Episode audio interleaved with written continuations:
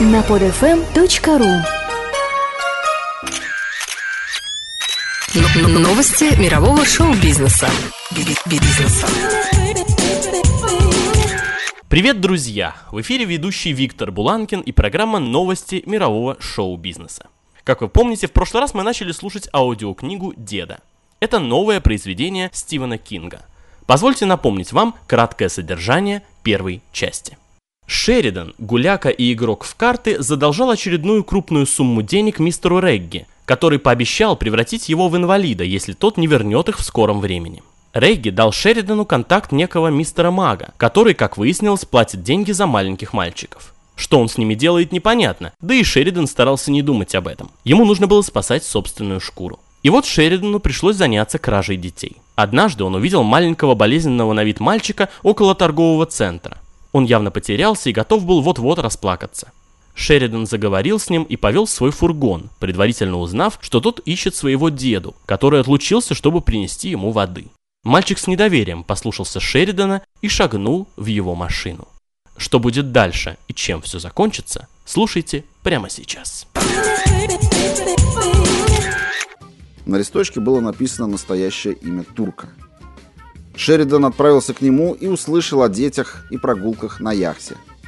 Мистер Мак выписал также чек на сумму чуть больше той, что значилось в долговой расписке, оставшейся у мистера Регги. С тех пор Шеридан стал кружить около торговых центров. Он вырулил со стоянки, посмотрел, нет ли машин, и выехал на дорожку, ведущую к Макдональдсу. Малыш сидел на переднем сиденье, руки на коленках, в глазах беспокойства. Шеридан завернул за угол. «Зачем мы объезжаем его?» – спросил малыш. «А вдруг твой деда выйдет через заднюю дверь?» – пояснил Шеридан. «Не дрейф, малыш. Мне кажется, именно здесь я его и видел». «Видели? В самом деле видели?» «Не сомневаюсь даже». Волна облегчения омыла лицо парнишки, и на мгновение Шеридан почувствовал к нему жалость. «Я ведь не монстр и не маньяк какой, черт побери». Но с каждым разом он увязал в долгах все глубже и глубже – а этот ублюдок Крейги без малейших угрызений совести сидел у него на шее. Сейчас Шеридан был должен не 17 тысяч, как в первый раз, не 20 тысяч и даже не 25 тысяч. Сейчас он был должен 35 тысяч. И вернуть их нужно не позднее субботы, если он не хочет, чтобы у него прибавилось локтей.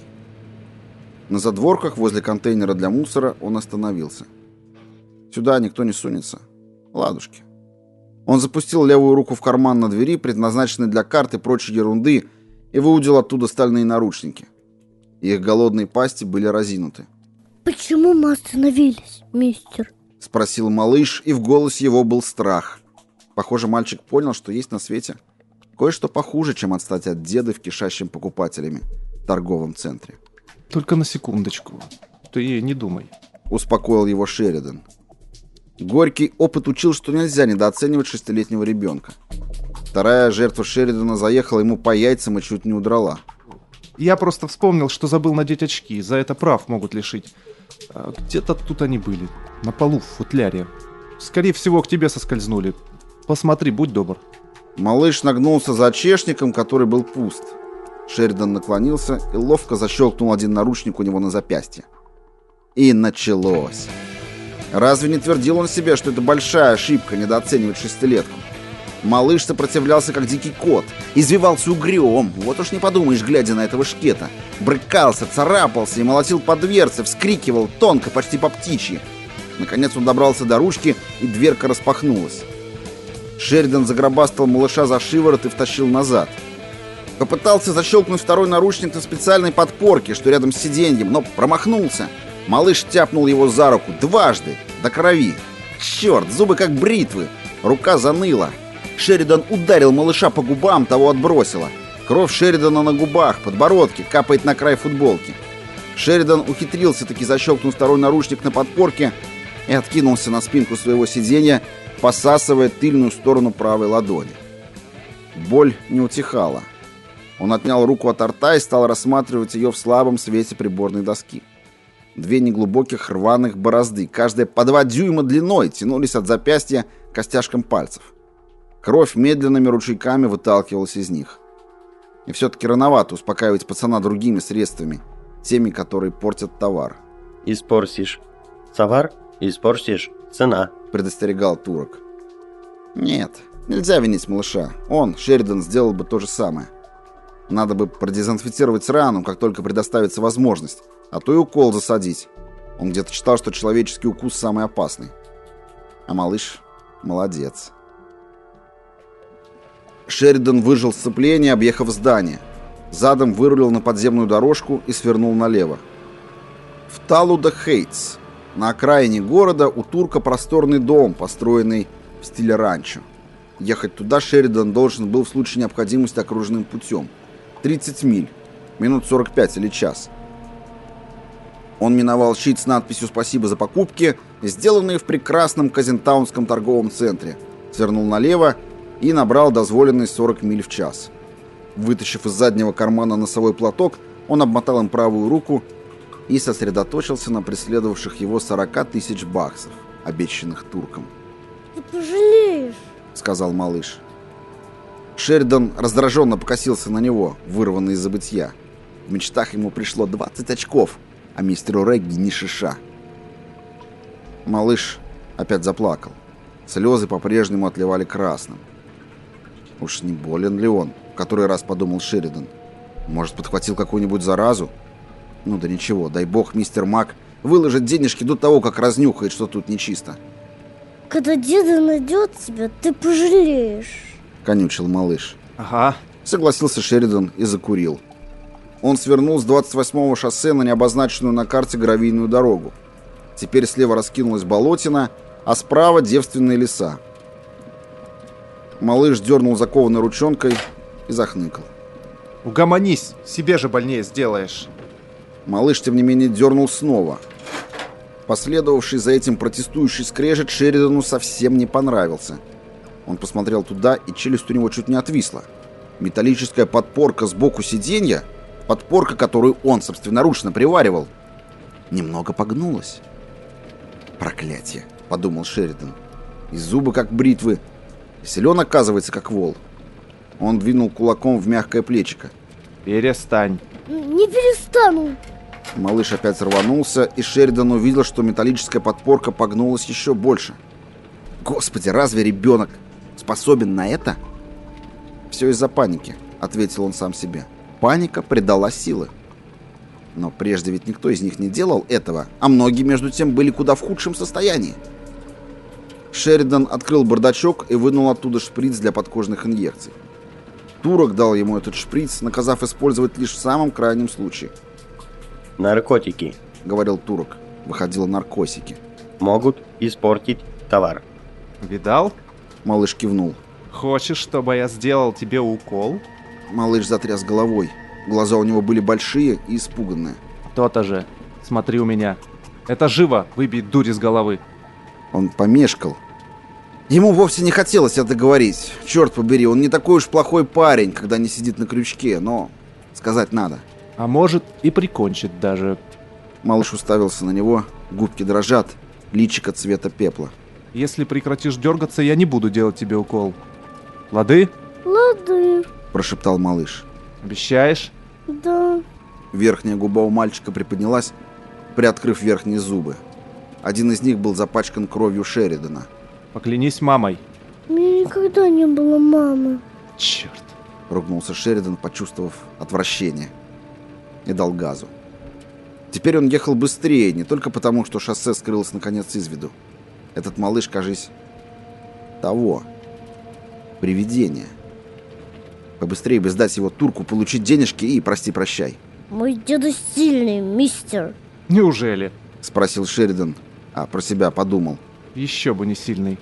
До дому верно без палочки добирается. Силач хренов. Он меня найдет. Ого. Он меня по запаху найдет. Очень может быть, согласился мысленно Шеридан. Даже он чувствовал запах, исходивший от малыша. У страха, конечно, свой неповторимый аромат, и предыдущие вылазки приучили Шеридана к нему. Но этот был каким-то нереальным. Смешанный запах пота, слякоти со скисшей аккумуляторной батареи. Шеридан приоткрыл окно. Слева тянулись и тянулись бескрайние болота. Ломаные щепки лунного цвета мерцали в стоялой воде. Деда умеет летать. Ага, сказал Шеридан. я готов поспорить, что это у него получается гораздо лучше после пары бутылок ночного экспресса. Деда? Заткнись, малыш, лады? Малыш заткнулся. Мили через четыре болотина превратилась в широкое пустынное озерцо. Здесь Шеридан свернул направо на грунтовку с разъезженными колеями. Через пять миль, если держать все время на запад, будет еще один поворот направо, а там 41-е шоссе. И рукой подать до Талуда Хейтс.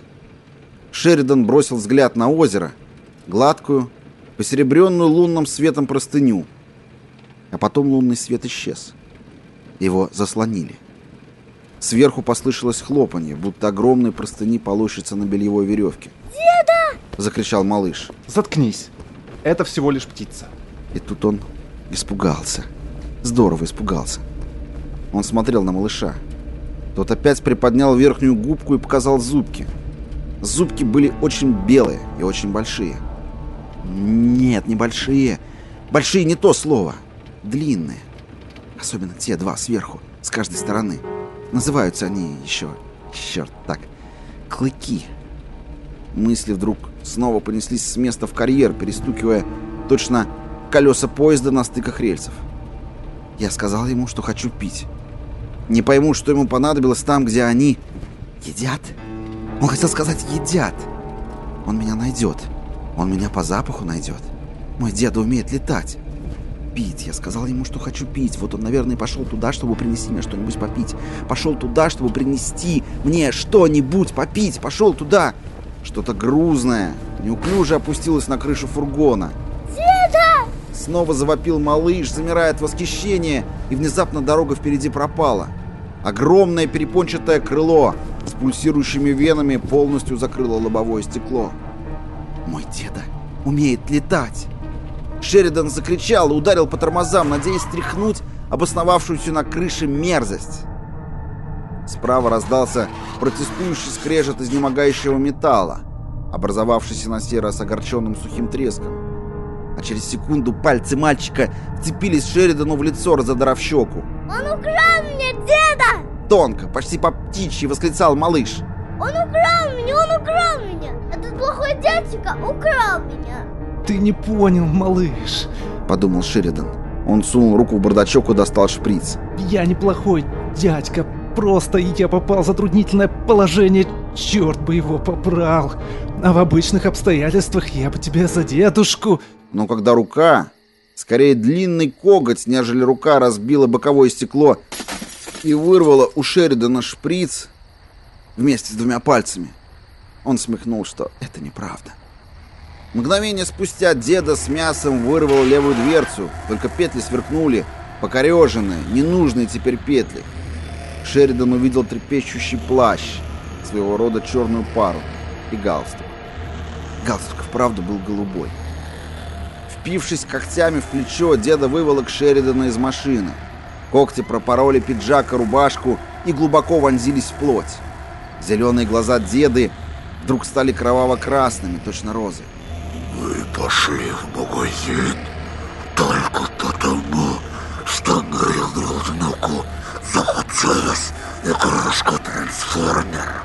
Сборно-разборную. Прошептал деда, и его дыхание отдавало смрадом гнилого мяса. Такую, Все дети хотят их иметь. Лучше бы мы оставили его в покое. Лучше бы вы оставили нас в покое. Шеридана тряхнули, будто тряпичную куклу. Он вскрикнул, и его снова тряхнули. Он услышал, как деда заботливо спрашивает у мальчика, охота ли тому еще пить. Услышал, как мальчик сказал, что да, очень. Плохой дядька напугал его так, что в горле совсем пересохло. Затем Шеридан увидел у себя перед носом коготь. За долю секунды до того, как тот исчез под подбородком и вонзился гвоздем в шею, толстым, беспощадным, жестоким. Этот гвоздь разорвал глотку быстрее, чем Шеридан сообразил, что произошло, и последнее, что он видел, прежде чем провалиться в черноту, были мальчик, сложивший ладошки лодочкой, и подставивший их под теплую струю точь-в-точь, как будучи ребенком делал это сам Шеридан, подставляя сложенные лодочкой руки под кран, чтобы напиться в знойный летний день. И деда, нежно, с величавой любовью ерошивший мальчонкины волосинки.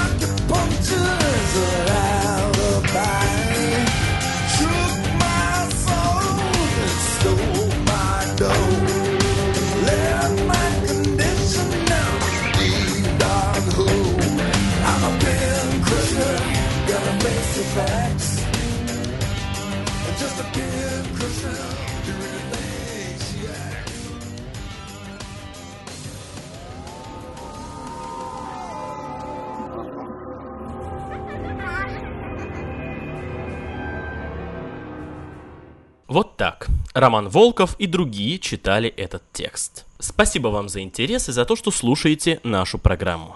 Партнерами сегодняшнего выпуска, как всегда, стали сеть мультимедийных магазинов в Москве, компания «Ливерпуль», а также сайты starslife.ru, fasttorrent.ru, .g.net, видеоигр.net, BigTorrent.ru, HorrorZone.ru, а также продюсерские компании «Творческое министерство» и Live Entertainment.